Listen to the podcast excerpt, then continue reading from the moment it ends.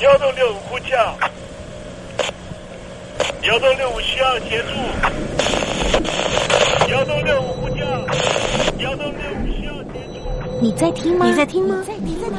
你在你在听吗？人生如航行，去与返，载满多少故事？你要睡上下铺吗？后面这个地方。如果吵得太累的话，三天都没有洗澡，真的很累，地上就躺着就睡了。我有看到我父母亲，我现在是要去看父母亲的状况。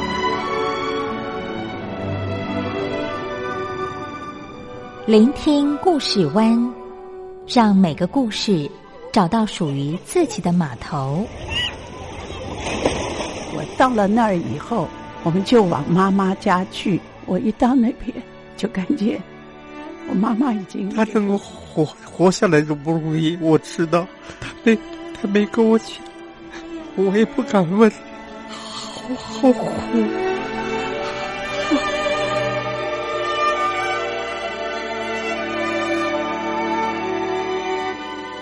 聆听故事湾，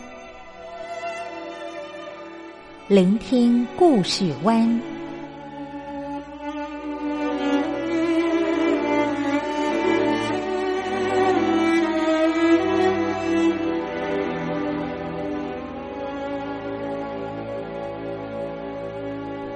故事总有一个停泊的港湾。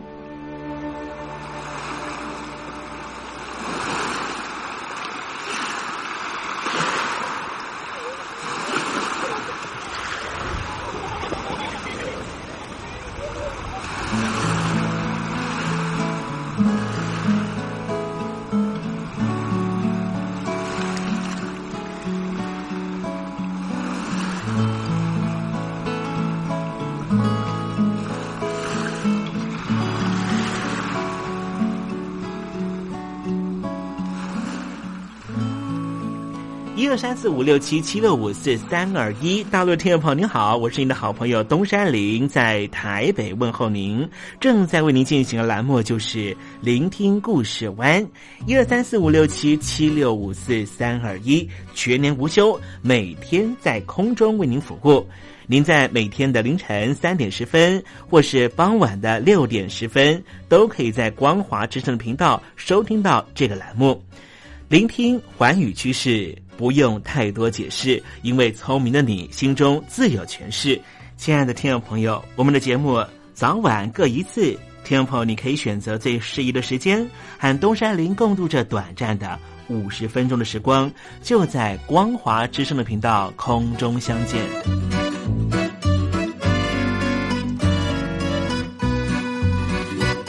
听众朋友，收听、聆听故事湾东山林的节目，到底能够听到什么样的内容呢？尤其啊，我们环宇全世界，焦点放到神州大陆啊，光是整个中国大陆呢，就有将近九千家不同的大大小小的电台了。我们的节目到底有什么不一样的地方呢？嗯，让东山林自吹自擂一下吧啊。宫中频道何其多，赵钱孙李挺能说。热点平地上直播，仔细听来差不多。直播室外领导多，你说他能怎么说？开场才说茶黑窝，碰上土狼不敢摸。主播低头翻翻稿，导播左右反复搓，想到孩子泪婆娑。好了好了，都别说，且听东山林怎么说。东山林不是红太狼，也不是那喜羊羊，亲亲海上一叶舟，才能自在自在说。客官呐、你拉把椅子随便坐，袒胸露背床上卧，怎么自在怎么做，就当这是自己家，自己家。睁大眼睛，show time！Hello，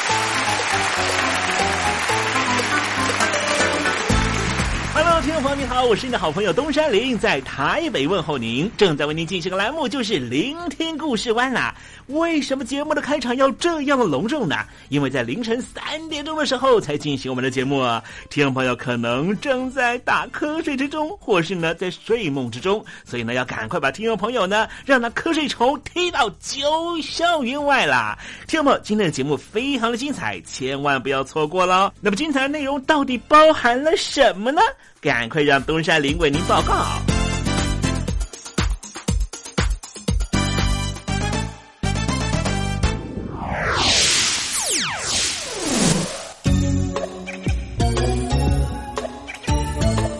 星期二，星期二，猴子肚子饿。马克思当年呢，用阶级去看问题哦。呃，时间呢来到了二十一世纪啊，仿佛呢这样的一个理论呢，还是能够看穿呢资本主义运作过程里面呢各个不同阶级遭到剥削的情况啊。所以呢，现在有很多的人呢都串联起来啦，希望呢为我们自己族群的人来说说话。待会在时政你懂的环节里面，我们来看看全球的这个趋势啊。那么今天节目的下半阶段为您进行的环节就是电台推荐好声音。离开我，你只留下这句活该，情都被你出卖，我的伤害值得万众期海峡两岸的朋友，你好，我是刘允乐。不论你在哪里，不论你正在做什么，都要允许自己快乐哦。我的伤害值得万众期待。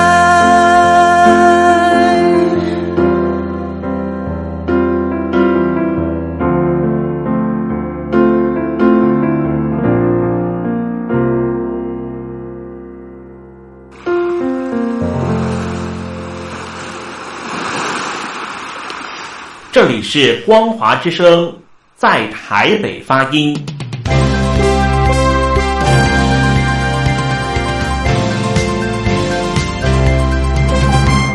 现在，请习近平同志讲话。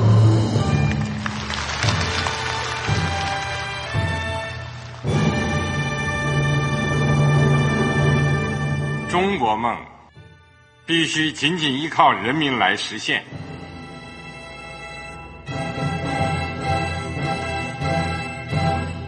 好国民得关心家事、国事、天下事。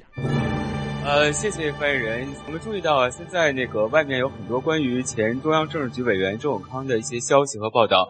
我不知道发言人对这个事情有没有什么可以呃透露、可以披露的？国家对于公事啊，不是什么东西都要公示的。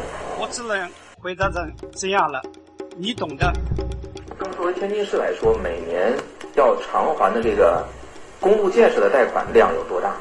哎，这个郝国民这个偿还的得回避时政敏感议题。因为他这个这个事儿我就不好再说太细。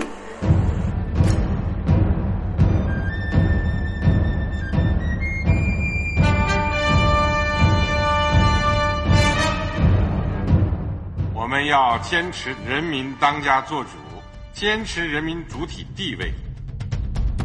任何官方不宜说太细，期望您体谅的话题，尽在时政，你懂的。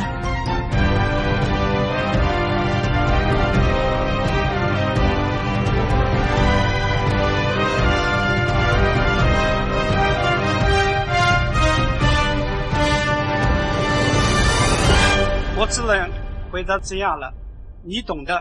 那些官方无法为您说太细的事情，就让东山林为您详细的说明白。天婆早上好，晚上好，正在为您进行的栏目就是聆听故事湾。此刻为您进行的环节就是时政，你懂的，一同关心焦点话题。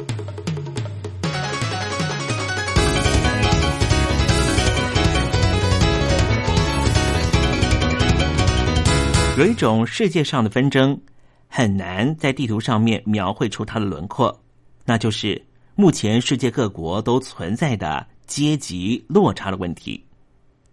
二零一一年九月，以占领华尔街为口号的抗议行动发起之后，短短二十天，吸引了两万人参加。就在当年的十月，这场抗争蔓延到全世界。标语牌上面的主张反映了各国的社会现象，像是东京写的是反对核能，在南韩首尔出现的是调降学费。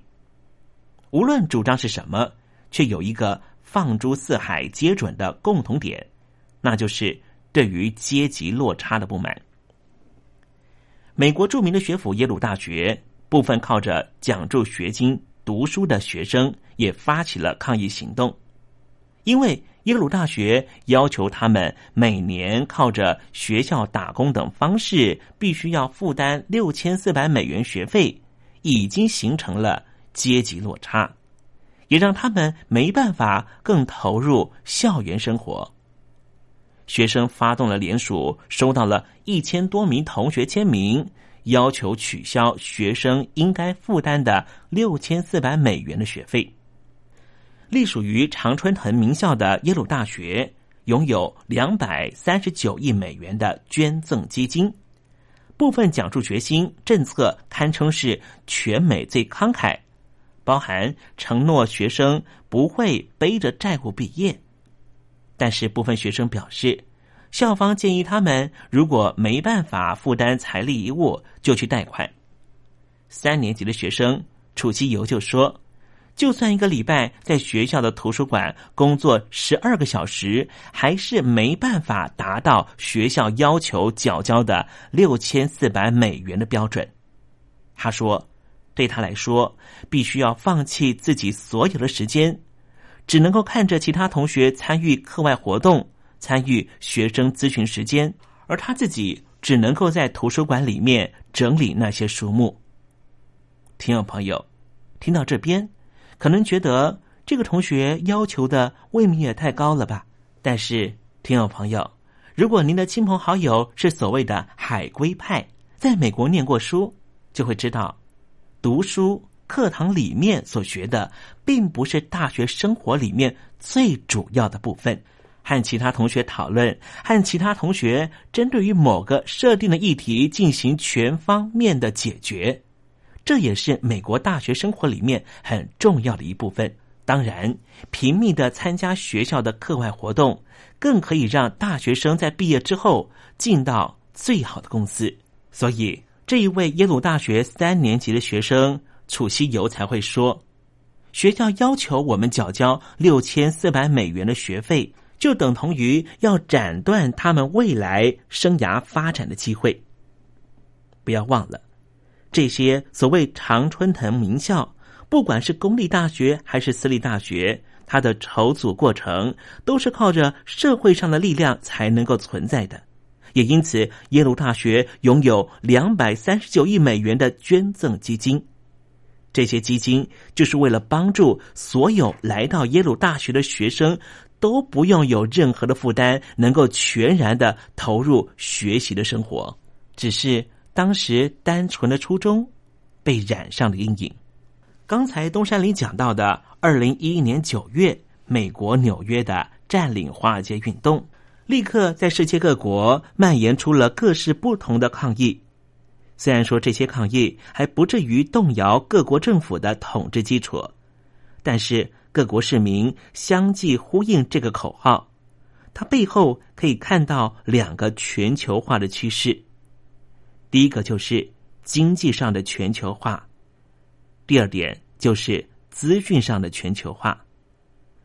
透过直接投资、生产分业、贸易等经济手段，全世界的景气联动性节节高升。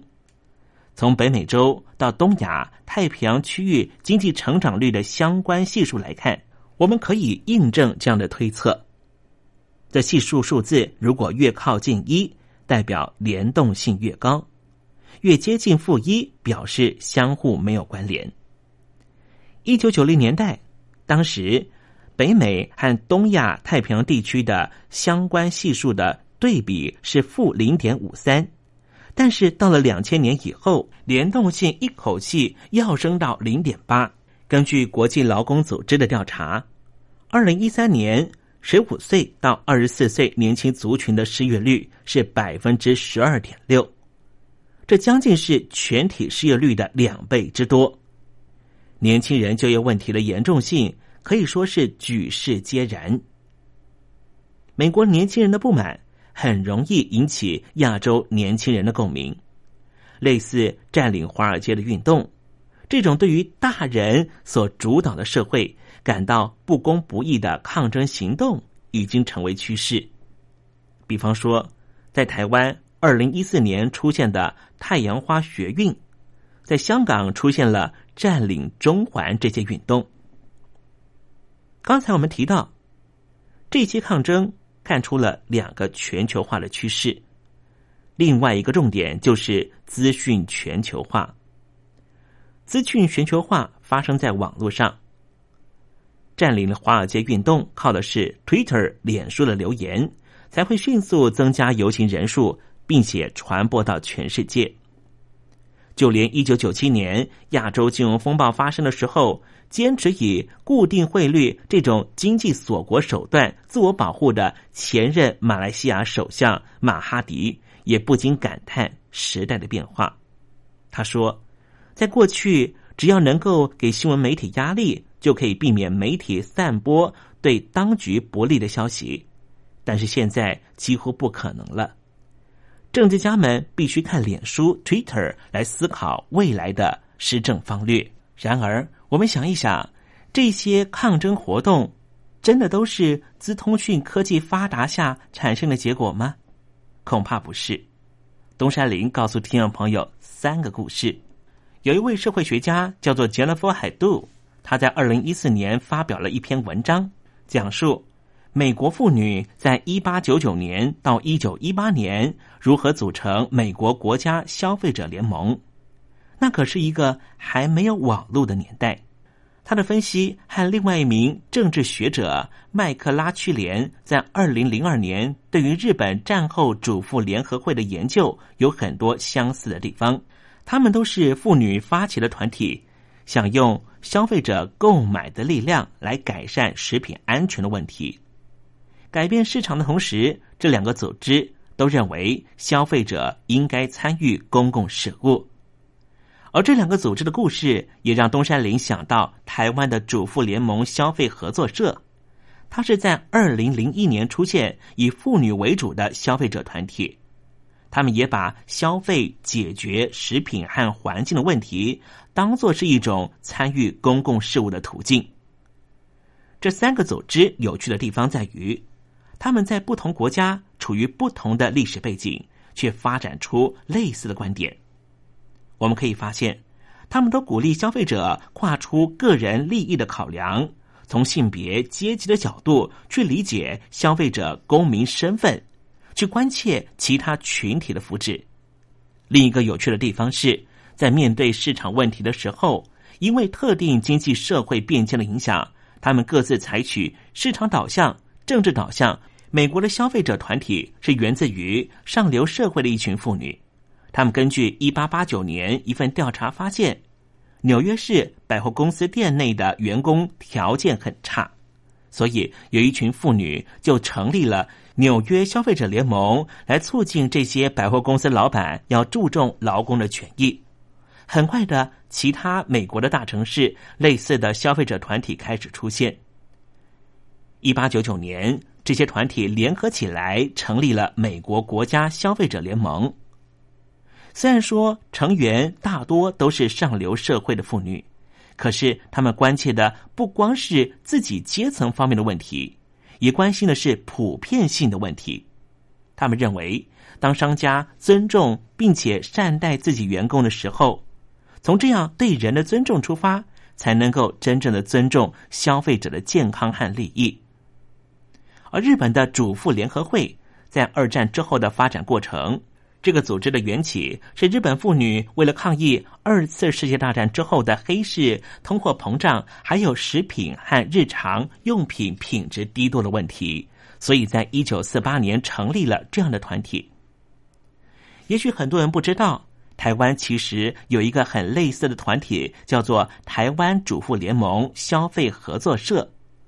就如同刚才讲到的美国和日本两个故事，主妇联盟消费合作社在特定的社会经济环境之下，发展出新的消费者想象，跟美国、日本两个组织不一样的是，台湾主妇联盟消费合作社强调消费者和生产者的合作关系，是一种社会导向的消费者行动。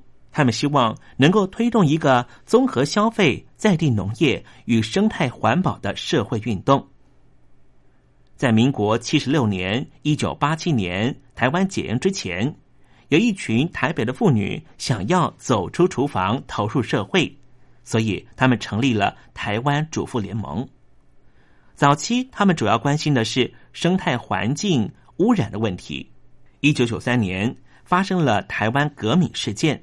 和农药残留的问题，使得主妇联盟开始寻找不使用农药的米，让会员一起购买，也就是所谓的团购。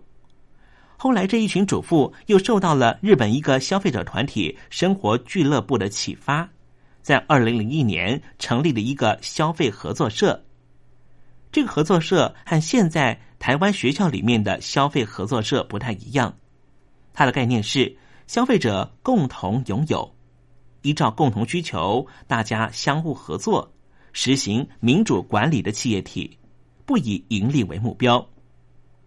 主妇联盟消费合作社让会员可以共同购买食品或家用品，合作社和特定的生产农场和制造商签订契约，定期让会员一起订货，有固定的地点让会员取货。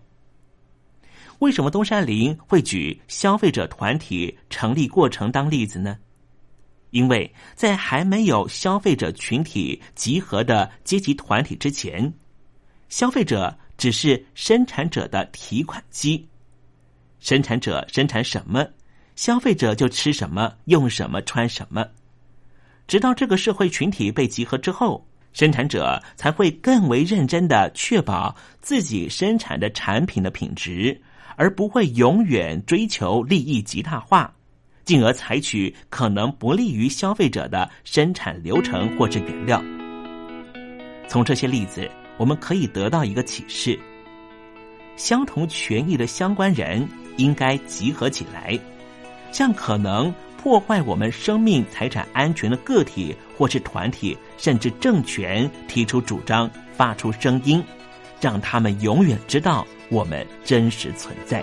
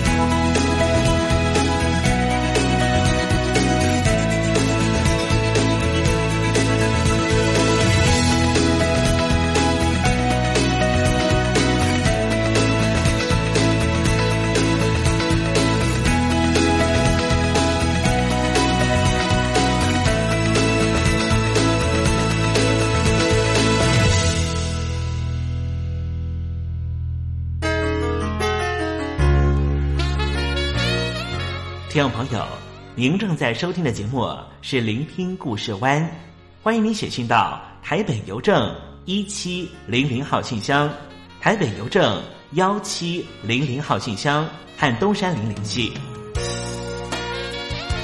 东山林就是东边的山里有只麒麟的东山林，东山林等候您的来信哦。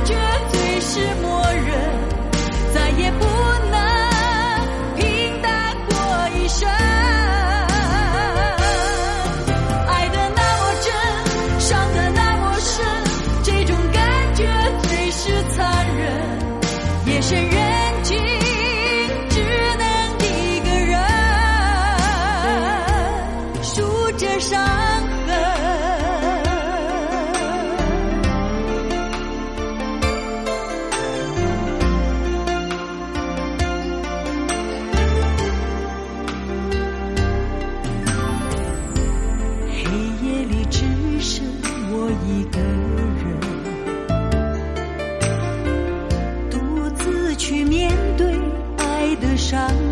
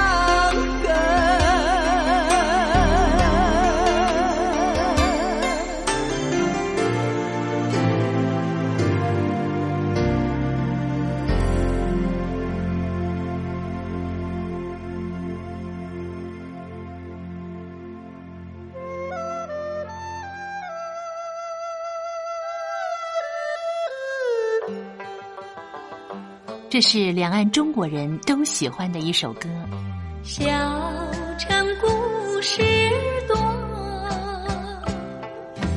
充满喜和乐。如果主持人播错了速度，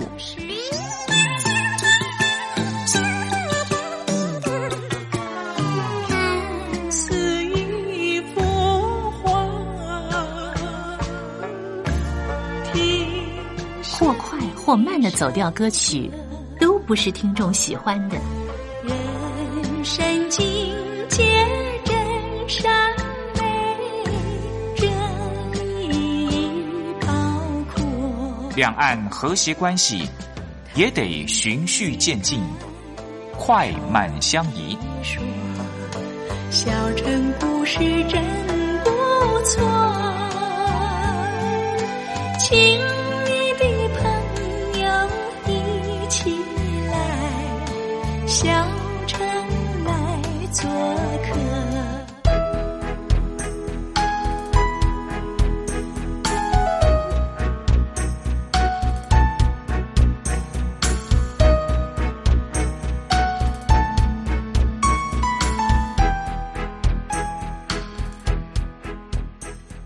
生活中少不了知性的真，生活中少不了理性的善，生活中也少不了感性的美。光华之声，永远陪伴您，生活在真善美的世界。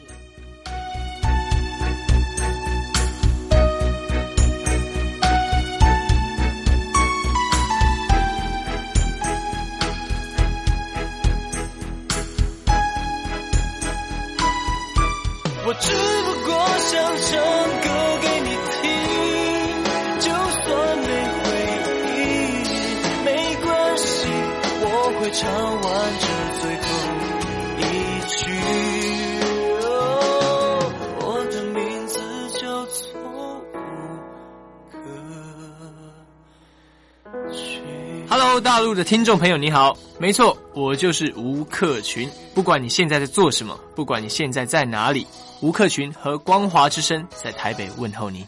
我只不过想唱歌给你听，用尽我全力，一首歌。这里是光华之声。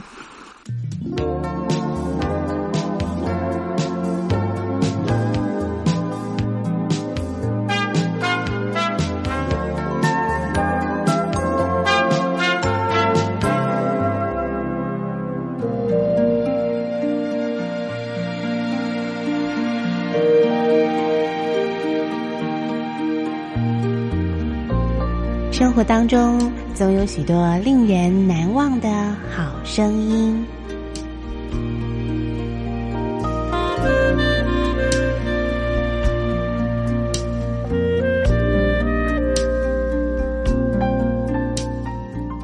电台真心推荐，只想给你最好听的好声音。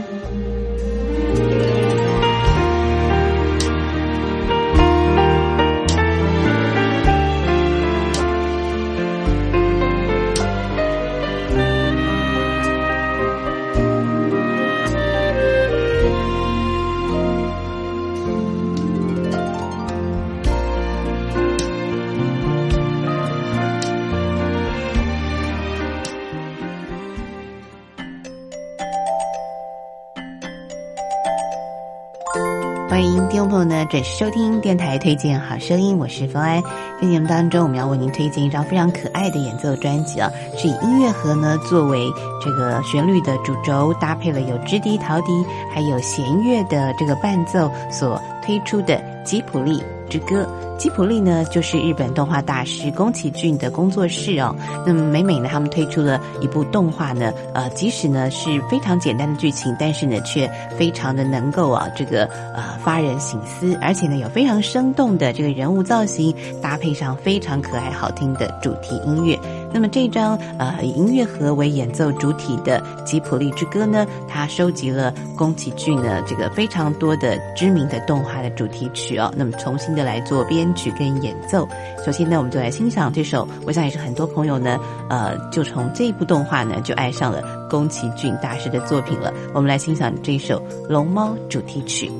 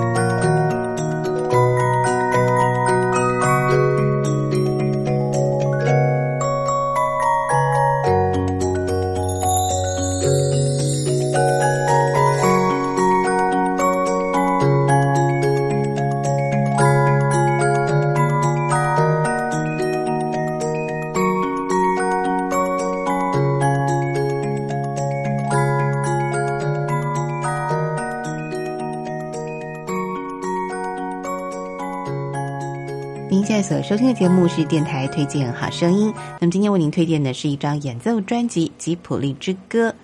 那么这是收录了非常多宫崎骏大师的动画的主题音乐哦。那么以非常简单纯粹的音乐盒的音乐主轴，搭配了弦乐及陶笛直笛的乐器呢，让呃整张专辑呢听起来是非常的简单，但是呢呃又不失一种非常可爱而且温暖的这种呃氛围哦。那么我觉得音乐盒的呃那样的一种旋律呢。总会让我们想到自己身边那个宝贵的音乐盒里头呢，通常都是我们小心翼翼要收藏着，不管是我们的梦想、我们的回忆，或者是我们最棒的礼物哦。那么，甚至从小的时候呢，呃，很多的玩具，小朋友的玩具，或是呃陪伴小朋友睡觉的一些呃这个呃器具呢，都是以音乐盒这样的一个简单的，但是却纯粹的音符呢啊陪伴儿童来入睡哦。所以这张专辑呢，我觉得可以呃让我们大人们呢也能够体会一下这个返璞归真。然后呢，啊，回到非常简单的，呃，非常简单纯粹的一种心情哦。那么刚才欣赏的是《龙猫》主题曲，接着我们为大家推荐的是呃宫崎骏非常重要的一部动画啊。那么也在啊这个很多的影展上呢获得大奖的《神隐少女》里头的一首非常好听的插曲《重新开始》。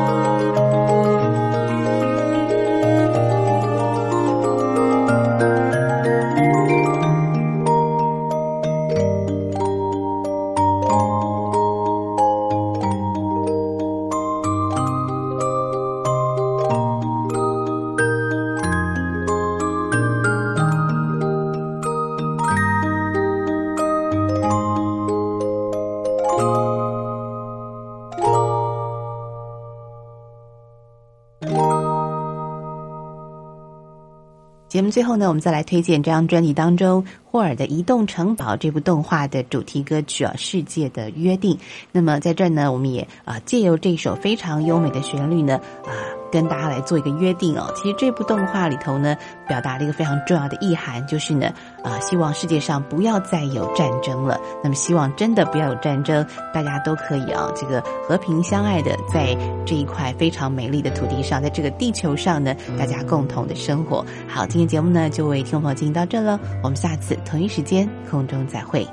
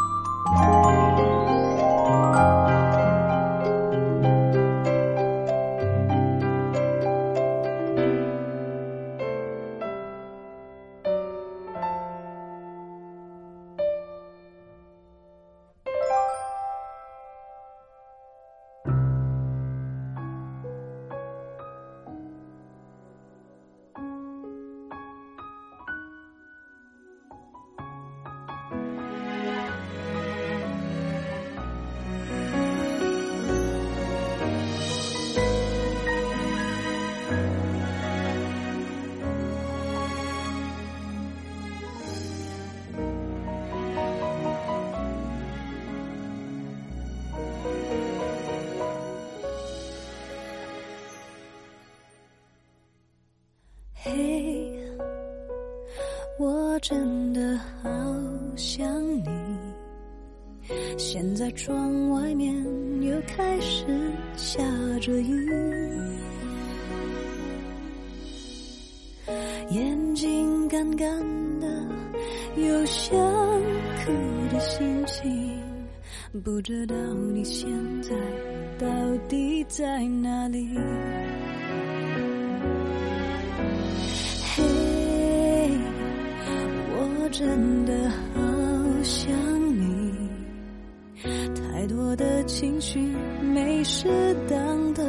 情。最想说的话，我该从何说起？你是否也像我一样在想你？如果没有你，没有过去，我不会有伤心。但是有如果，还是爱你。如果没有你，我在哪里，又有什么可惜？反正一切来不及，反正没有了自己。嘿，我真的好想你，不知道你现在在哪里。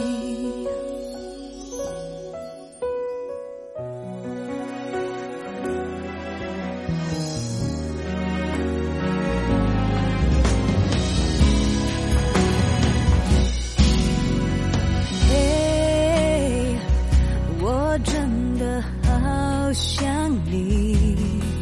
现在窗外面又开始下着雨，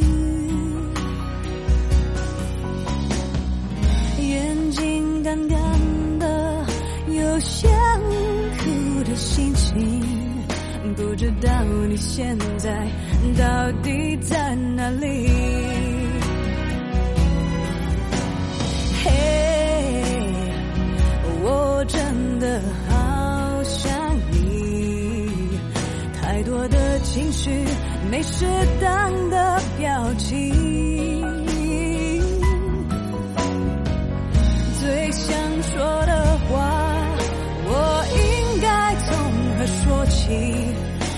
是否也像我一样在想你？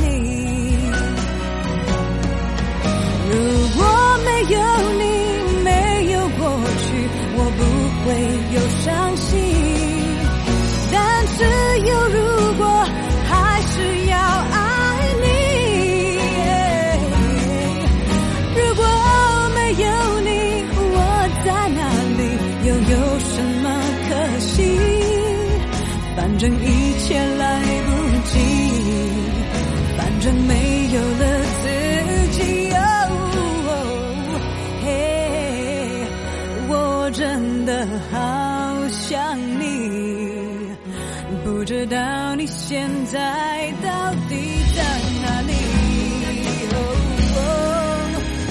你是否也像我一样在想？